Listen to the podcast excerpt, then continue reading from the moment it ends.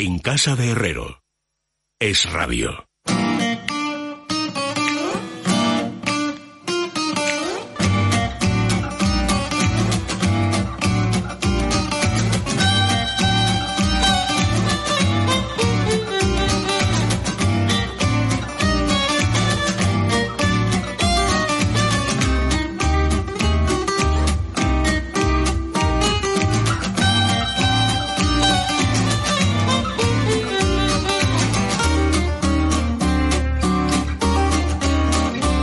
Amigos las nueve y media de la noche, las ocho y media de la Comunidad Canaria. Esta vez a quien le ha sorprendido la luz roja en plena eh, y flagrante mm, eh, comisión de un delito ha sido a ti.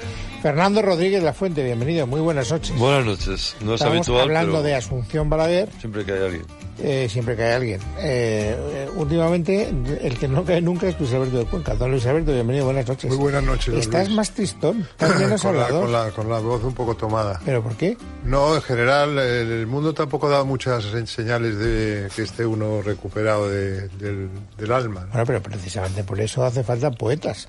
Los poetas y los cómicos nunca han sido más necesarios que cuando el mundo está sumido. Los poetas son en- melancólicos, tristones y aburridos. Pero, pero son eh, herederos directos de los juglares que hacían que el mundo Los buscara- juglares no inventaban sus historias, repetían lo que otros habían compuesto. Los poetas nos inventamos y así nos va. Don Fernando Sánchez Dragó, bienvenido. Melancólico noches. estáis. Sí, que no como. está- Metafísico estáis, sí. No, no como está famélico, como todo. Eso sí que pertenece al cliché del poeta clásico. El poeta es un muerto de Bueno, hambre. eso es lo de Rocinante, ¿no? Metafísico estáis, es que no como. Esos son los sonetos que acompañan sí, la los primera edición que acompañan la primera edición, sí. Bueno, que hables al micrófono, me dicen desde el otro lado. Ay, pero no me contesta el micrófono, ¿para qué le voy a hablar? Eh, pues porque es un vehículo necesario para que te oigan en sus casas Bueno, los sí. oyentes que hablen en Pero deseo. Mí, Luis, sí, ya no tengo nada que decir. Bueno, eso, eh, si fueras coherente con eso, enmudecerías el resto del programa, que no. No, no. Ahora ves, te das cuenta, ya que has venido, vamos a hacer gasto. Claro, ya sabes que cuando estoy ante un micrófono, como estoy bien educado, hablo, que si no, nada. Cuando salgo de aquí, me Bueno, chapo. se nos ha muerto Asunción Balaguer, pero me ha dicho Carmen Arreaza aquí presente Sí. que quiere preguntaros, porque mañana, por lo visto, se cumple el primer aniversario de la muerte de Bertolucci. Bernardo Bertolucci. A mí Bertolucci me gustaba lo justito, ¿eh? las cosas como son, pero a Carmen le gustaba más y a vosotros. A mí, a mí mucho. Ese de Novecento. Sí. Yo tuve mucho trato personal con él. No Es verdad que Pero mucho lo trato. De conocía. hecho, cuando murió escribió un artículo, yo creo que ya lo he contado, porque Creo es que él era en Parma, eran todas familias de Parma, eh, que Caterina, la madre de Ayanta, era amiga del cole, pero eso, los amigos esos que se crean en el colegio, que ya son para toda la vida, íntimos, íntimos, íntimos. Hijo de un poeta importante. Hombre, Atilio Bertolucci, que además era, en fin, uno de los papas negros de la cultura italiana. Fue el que subió a Pasolini, el que dirigía prácticamente, literariamente, la editorial Garzanti, el que dirigió un programa de libros que se llamaba La Prodo mucho tiempo en la televisión italiana y fue, por supuesto, el que lanzó a su hijo, claro, al estrellato, porque primero ganó el premio Viareggio, que era uno de los dos premios importantes de poesía que había en Italia. De poesía y de novela, porque era bifronte, ¿no? Y luego la, la primera película que hizo fue eh, eh, Prima de la Revolución. Prima de la revolución. Y ahí, el que, ¿tú te acuerdas que había un personaje? ¿Lo habéis visto todos? Prima de la Yo no. Revolución. Yo creo que un no. personaje como loco en el río. Sí, ¿eh? sí, sí. Ese era el abuelo de, de Ayanta. Ese era el marido de la, de la madre de Ayanta. Hay una Cécrope. escena- Se llamaba escena- Cécrope, como el rey de Esparta. muy buena, con toda la romaña y el, y el amanecer en la romaña y las nieblas. Claro, claro. Él va, el protagonista, que en el fondo es el joven revolucionario, poco autobiográfico de Bertolucci, y va con su tío, que es un rico hacendado que ha vendido todo, porque está la familia en- prácticamente en ruinas. El tío va con una pinta estupenda, una chaqueta de tweed, unos pantalones de pano, unas botas de agua, y va con su sobrino, le señala todo el campo y le dice, aquí termina la vida y empieza la sobrevivencia. Pero la película, bueno, fue una película, La Comare Seca era otra No, película. esa fue la primera. Yo he dicho que la primera fue Prima No, la fue la Revolución. Comare Fue la Seca. Comare Seca. Después- Era después muy ada- pasoliniana. Claro. Él había sido ayudante de dirección de Pasolini. A- Y después nunca, y adaptó, nunca se desprendió de esa lacra. adaptó a, la a Borges, coñazo, Pasolini me horroriza. adaptó Oh, a Borges en es la, una- en la- una- Bueno, bueno. No, hay un Pasolini, efectivamente, que a mí no me gusta nada, que es el segundo Pasolini. No, ese no me interesa pero el nada, primero, pero- el neorrealista, el de Acatone, el de, sí, el de- El del Evangelio. el del Evangelio según San Mateo, que además lo interpretó un español, sí. Enrique Irazoki, al cual yo traté también mucho. insoportable. Como poeta pesadísimo. Y como voy a levantar eh, No, de los era- asientos un- al público, momento, a mí me gusta mucho El último tango en París, me parece un película. eh, la confesión que hace Marlon Brando delante del cadáver de su mujer, eh, esa situación del tipo Eres que el está... primero que... Es, Sí. Eso es como cuando... eh, No, es no, un pero lo chiste di- fácil lo que No, no, lo he dicho siempre, ¿eh? Es como Ah. el que cuando compraba el Playboy decía, sí, decía que lo leía por los que lo compraba por los artículos No, de no, fondo. no, no, no, Tú eres el primero que has no, debido ver la película no, por los diálogos. Yo puedo... Sí, no, pero es que tampoco... Si es que la película no tenía nada. Si es que ahora ves la película y la ¿te verdad es parece que de broma? no sé cómo no vamos, Pues la gente cruzaba los. Pirineos. Es La gente cruzaba los Pirineos para ya, verla. ya, bueno, pero fíjate que gente... Sí, ya, pero yo ¿por- estaba en ¿por el qué motivo lo hacía? Yo la vi pero- en Italia porque Luis, había que verla y no me gustó No, nada. pues, Luis, yo estaba en el estreno en, en Madrid, en el cine Pompeya, en el 77, y hubo una tropa con... ¿El, ul- no, el no, último tango? Sí. Coliseum. Y, y el, Pom- y el Pompeya abajo, Yo lo en la vi en el Gran Vía. Pues en el- Bueno, yo, lo vi, yo lo vi en versión original, ¿eh? que a lo mejor estaba en dos versiones. A lo mejor, bueno, y es verdad que se levantó mucha gente diciendo, ¡ay, va! Pues si no se ve nada, cosa muy española por otra parte. Sí, claro que no se ve nada. Pues es que la Lo que se ve, para mí, efectivamente, el personaje de Marlon Brando, ese momento, con ese traveling extraordinario, con la música... Que ahora sabemos está- que se portó como un auténtico Sí, cretino. hijo puta, sí, sí, para decirlo Claro, es que mejor. la sí. intrahistoria Ah, no se ya, conocía en ese pero momento. Acabó, acabó con Bertolucci que no, no se hablaban, ¿eh? No, pero sabes que hay una También escena... En la película no Portugal. se hablaban. Están cenando en Massims y Bertolucci se jacta de decirle, eh, bueno, ¿os habéis dado cuenta lo que he hecho con... Estaba Marlon Brando, ¿eh? Habéis- He sacado de Marlon Brando lo que él no se creía. Y le mira a Marlon Brando y le dice, ¿tú crees? Y ahí se acaba la, la conversación. No es una película... El personaje de Marlon Brando y ese, ese traveling con la música de Gato Barbieri por París y, sobre todo, el, el, el personaje de, de, de Marlon Brando en el momento en que rompe y se enamora de ella, ¿no? Y, y rompe la película, y rompe todo, porque la persigue a ella, y él, él, ¿qué ha sido? El que le ha dicho a, a María Schneider, no vamos a tener nombres, no sabemos quiénes somos, solo nos encontramos aquí.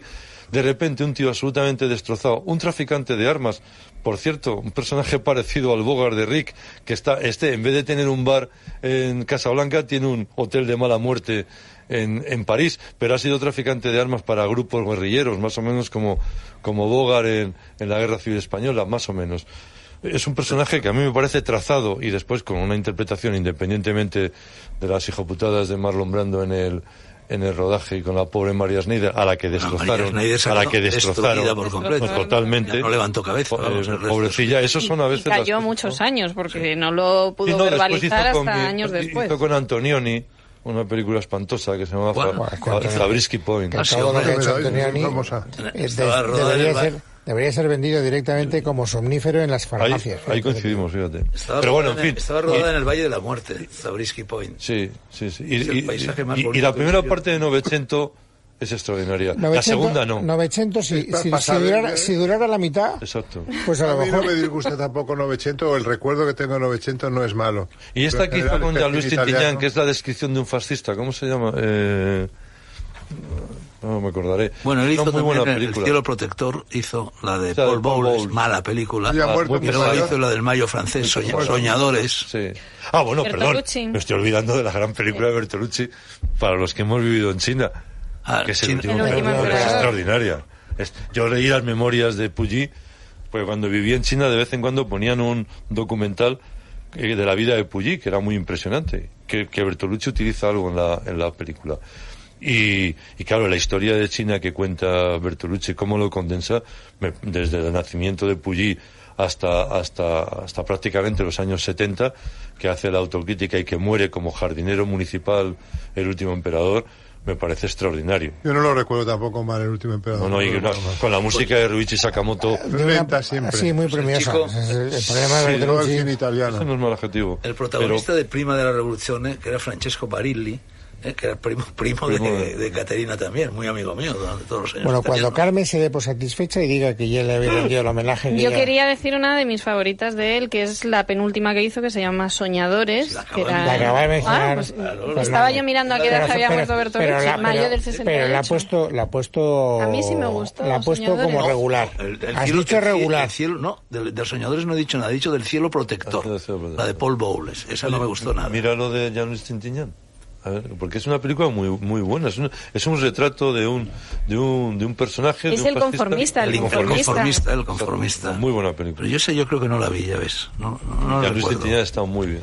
Bueno, eh, don Luis Alberto de Cuenca, te- como, como no vas a hablar espontáneamente y te tendré que zarandear, ¿qué libro traes hoy Pues mira, para traigo una serie de sagas de una colección que se llama Miraguano, editorial, mejor dicho, colección Libros de los Malos Tiempos, que ha tenido la sagaz idea de hace muchos años de ir sacando poco a poco toda la literatura islandesa medieval, que son las sagas, que son el origen de la novela contemporánea. Pues Eso le encantaría a Borges. Bueno, La, Borges, de la hecho, literatura islandesa medieval. medievales ant- Pues antiguos, tiene una, eh, tiene una venta complicada. Te vas a tener que esforzarte. Pues fíjate que son como 20 volúmenes ya aparecidos en esta colección Libros de los Malos Tiempos y son deliciosas las, las aventuras que se narran aquí. En este caso, la saga de Eirik el viajero, un viajero que pasa am, por todo el Mediterráneo hasta Constantinopla, Mikla- Miklagard, los vikingos, y que hubo, había siempre una guardia pretoriana importante, el emperador bizantino,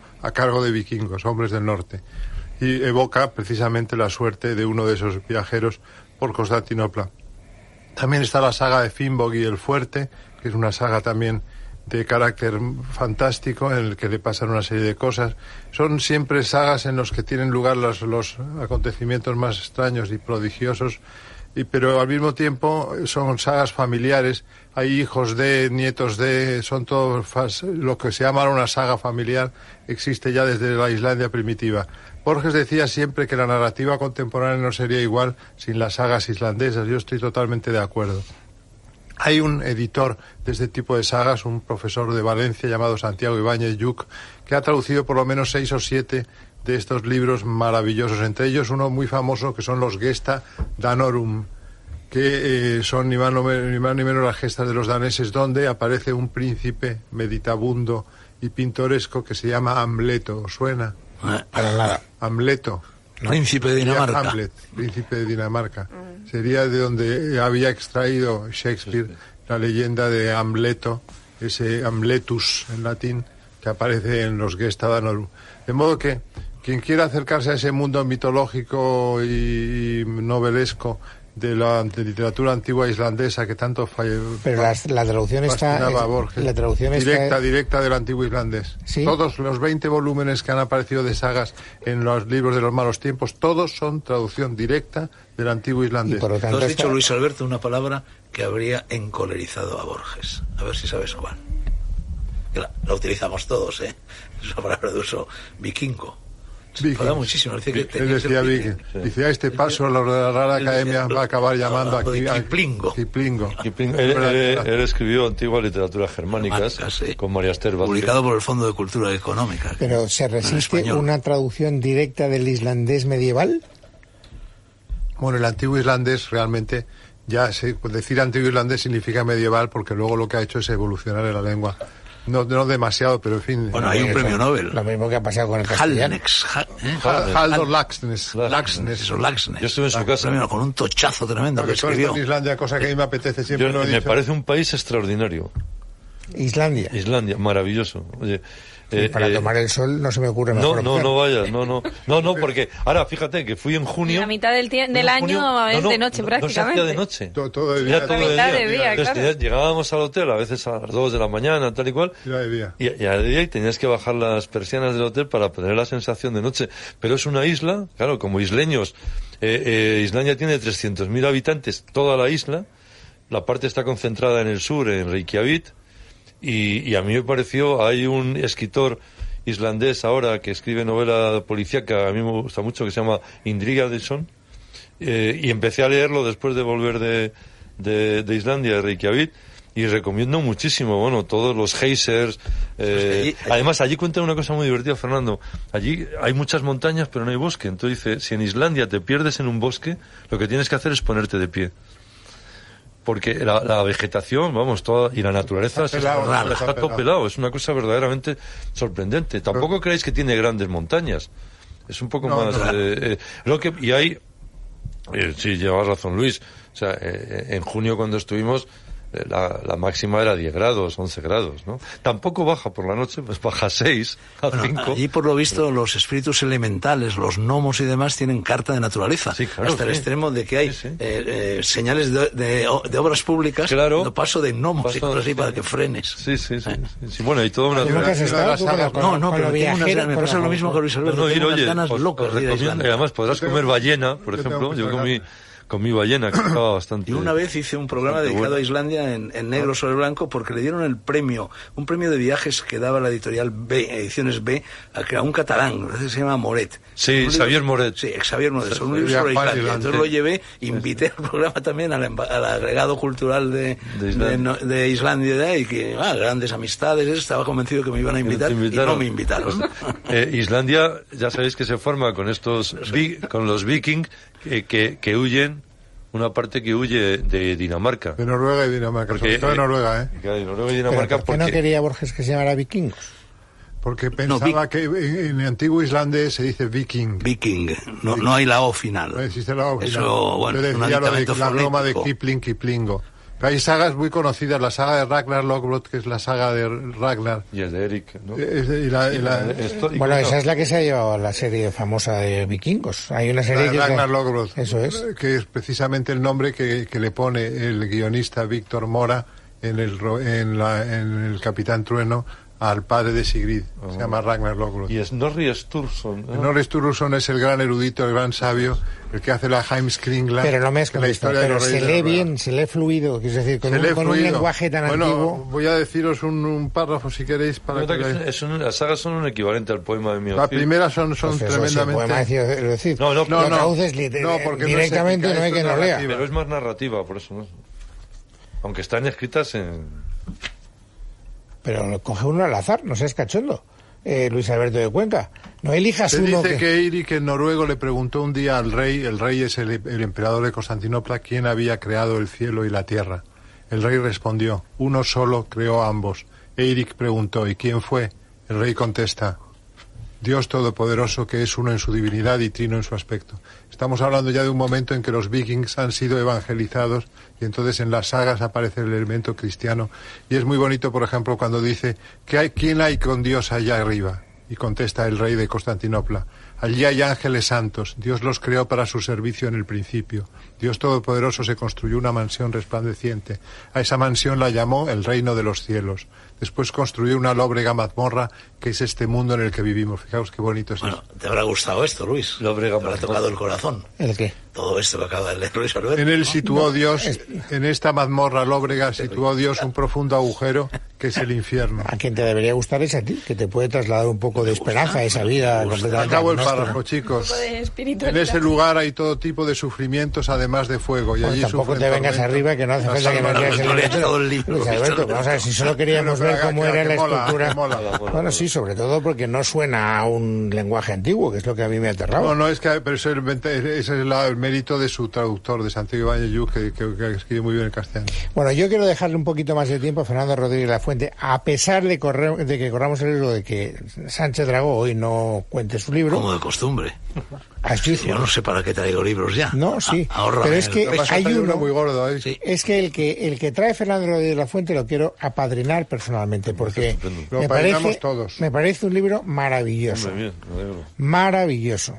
Me lo, me lo regaló su autor hace unos días y además es uno de esos libros que puedes coger por cualquier página. Es- No tienes, no tienes Nos permite, Luis, que lo apadrinemos incluso los que todavía no nos ha regalado. Sí, hombre, claro, claro. A ver. Pues el procede libro, a la defensa. el libro es, el título del libro es Tócala otra vez, San, las mejores músicas de cine de Andrés Amorós. Pero Fernando, ya habías hablado de este libro. No, No, el otro día lo no. anuncié, el otro Lo día lo trajo, anuncié. pero no hablo. Dije que No, no. precisamente porque tenía muy poco exacto, tiempo lo lo, posponíamos para venderlo como Dios lo recuerdo Claro, Pero no te limitaste a mencionarlo. Dijiste algunas cosillas. No, no, No, no, en no, serio, no. ¿eh? Hemeroteca. El que se no, no, no. No, el, que, el, biblioteca. que, el que metió la cuchara indebidamente fuiste tú al final del programa, robándole unos minutos a la tertulia. ¿Qué. Pues venga, qué es lo que Fernando, hace? venga. No, pero ¿qué es, bueno, primero. Tengo que decir que Andrés Amorós, además, que es, eh, está en esta casa con un programa estupendo que se llama Música, Música y Letra, el libro tiene mucho que ver con el, con el programa, yo lo escucho mucho y lo sigo.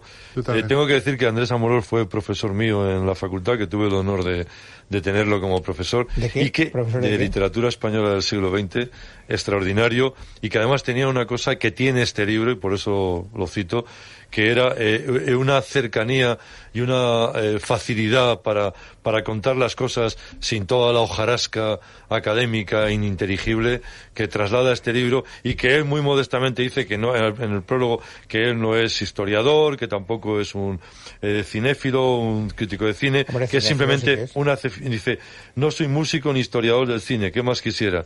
Sin un simple aficionado o como decía Moratín y eso está muy bien, un apasionado.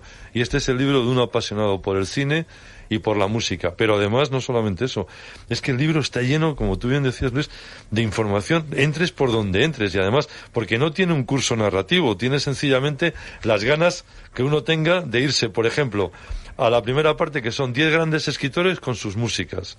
Y están todos. Por lo menos todos los que están son pero después 20 películas del oeste con sus canciones y 20 canciones y, y 25 canciones de, de amor, ¿no? Cualquiera, eh, elegir la que, la, la que queráis. Yo me voy, a- además, en todas, cualquiera que, que, que Acaba una pillemos. frase, no, no, una digo frase, que en una- todas. Sujeto, verbo y predicado. Pues en todas, en cada uno de los capítulos, Andrés incorpora siempre una, una parte sentimental y erudita que deja al lector verdaderamente emocionado. A mí, eh, el hijo, por ejemplo, no sé, en las, en las canciones o en las películas de, de música, la leyenda de la ciudad sin nombre. Y toda la información que da, pero la da, la información que da Andrés Amorós es una información que, que suma y no despista ni tampoco te lleva a otro sitio, sino que va sumando a- al núcleo central que es o esa banda sonora o ese director o esa canción o Yo esa diría canción la de máxima de instruir deleitando le cuadra mucho al maestro Ab- Amorós. absolutamente, ¿no? Porque ya te digo, sobre todo, es alguien con el centón de anécdotas, de, de datos, de nombres, de películas, de directores, de guionistas, de eh, músicos. Bueno, pues todo lo hace con una fluidez que además, quizá lo más relevante de todo, es que terminas de leer a un director o terminas de leer a una de las canciones del oeste o las músicas del oeste o las canciones de amor y lo que te apetece inmediatamente no solamente es escucharla, sino también ver la película. Porque en el fondo yo creo que cada uno tenemos una banda sonora del cine de nuestra vida. ¿no? Una O sea, no, tenemos varias. no, pero digo como una banda, en nuestra vida sería como una banda sonora constante Pues de ¿sabes lo todas que las podría haber películas que hemos de ido este libro hemos ido junto eligiendo. con un DVD?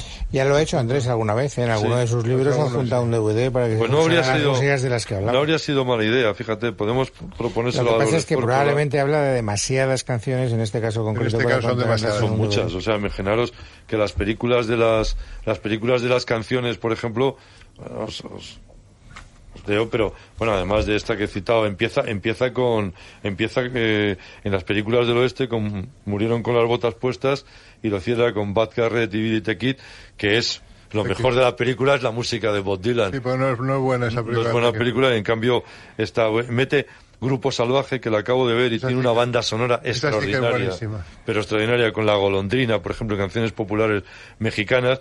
Tiene, bueno, por supuesto, eh, eh, Solo ante el peligro con una música que es prácticamente la película. Es lo mejor de la película. Ay, no, También raíces raíces profundas con raíces Shane. profundas con Saint no te vayas Saint te acuerdas que dice y después en las de amor fíjate a mí una de las que más me ha maravillado que cuando vi la película es la, la música de la canción de la colina del adiós eh, eh, Andrés no solamente cita la, la canción, el título, los autores, sino que a veces incorpora la letra, por cierto, maravillosamente traducida. Y una película que también es profundamente romántica es Los puentes de Madison, que es una de las últimas que, que, que cita. Está, por supuesto, Casablanca, porque es la que da título. Y, y cita la- el Yo te diré de los últimos de Filipinas, con letra de Enrique Llobet, que es una canción extraordinariamente maravillosa. muy buena, y, que, y que la versión, con todos los respetos, que la versión que hace Antonio Román en el 45 es muy superior a la que se ha hecho a la que se ha hecho últimamente. Es una película Una manera. eh, eh, no, y digo la propia película de los últimos de La película está Filipinas, mucho ¿eh? En aquella película había dos canciones.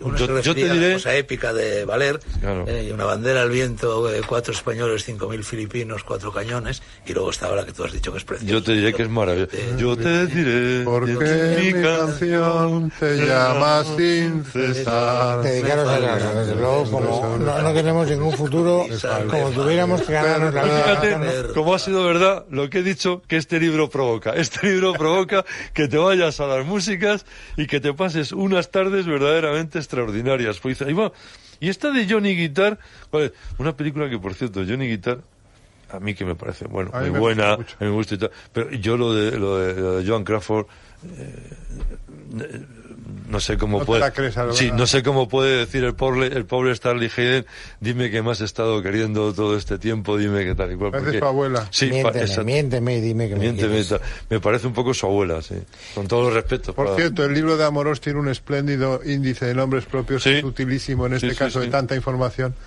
tú dime tú dime un nombre y, y aquí está Lo que a tendremos que es- alguna nosotros. vez creo haberle recordado, creo haberle oído a Garci, pero a lo mejor estoy hablando de oídas y lo y me equivoco, que la frase no es tócala otra vez. no Sam. y eso es verdad lo que vas a decir pues yo también lo he oído Habrá que decírselo a No, Andrés no. Garci se lo sabe, sí. Nos Sí, lo ha dicho Garci varias sabe exactamente. A ver, a ver si está mi canción favorita, de amor, de toda la historia del cine. Ya ver. la he mencionado aquí en alguna ocasión. a ver A ver. cuál cuál no pero cuál la balada de Cable Hog, la No, el- Sí, Patty for Morning. Morning. Está citadísima. El- oye, lo siento, ¿eh? Nos parece, pare- si fuera en la televisión parecería de broma. Lo tenía aquí abierto. El tema central de Hirdi. Batty for Morning, tiene una curiosa historia. Peckinpah la oyó cantar en una cantina a una joven desconocida, Hope Sandoval, que hacía un dúo folk con Silvia Gómez. Luego incluyó esta canción en el álbum Bavarian Fruit Breed. El director vio claro que era lo que él estaba buscando. Es una canción muy sencilla, llena de ternura, de encanto, casi una música de cámara dentro del port. Y es Butterfly Morning, Butterfly Morning. No insistáis, no insistáis, no insistáis. Pero es que libro, ¿os dais cuenta? Es extraordinario. Es un libro maravilloso que yo recomiendo y además eh, de verdad es el típico regalo navideño Sí, eh, que a todo el mundo le gusta porque aunque no te guste el cine, aunque no seas un cinéfilo empedernido, no necesitas haber visto las películas para, para Oye, que te atraiga el... Película del oeste, My Darling Clementine. ¿Cómo cómo no va a estar? Por Pasión supuesto. de los fuertes. Claro que está. Pasión de los fuertes de Sobre todo, no, Todo pero está, puede correr al ok, pero está, está en la sección, está en la sección de, de John Ford. Porque en los 10 grandes directores, los digo rápidamente, John Ford, Einstein, Einstein, eh, John Huston, Billy Wilder, Luchino Visconti, Orson Welles, Stanley Donen, Stanley Kubrick. Después hace una- un dúo Ennio Morricone, Sergio Leone y otro dúo Nino Rota y Federico Fellini. Por cierto, Sergio Leone y, y Ennio Morricone. La música de Es una vez América, si no te emocionas que no tienes corazón. Una película interesantísima. Formidable. Gustó mucho. Bueno, Formidable. y tú, Fernando Sánchez Dragón, aunque sea en dos minutos, para que no me quede con mala conciencia, que has traído como propuesta?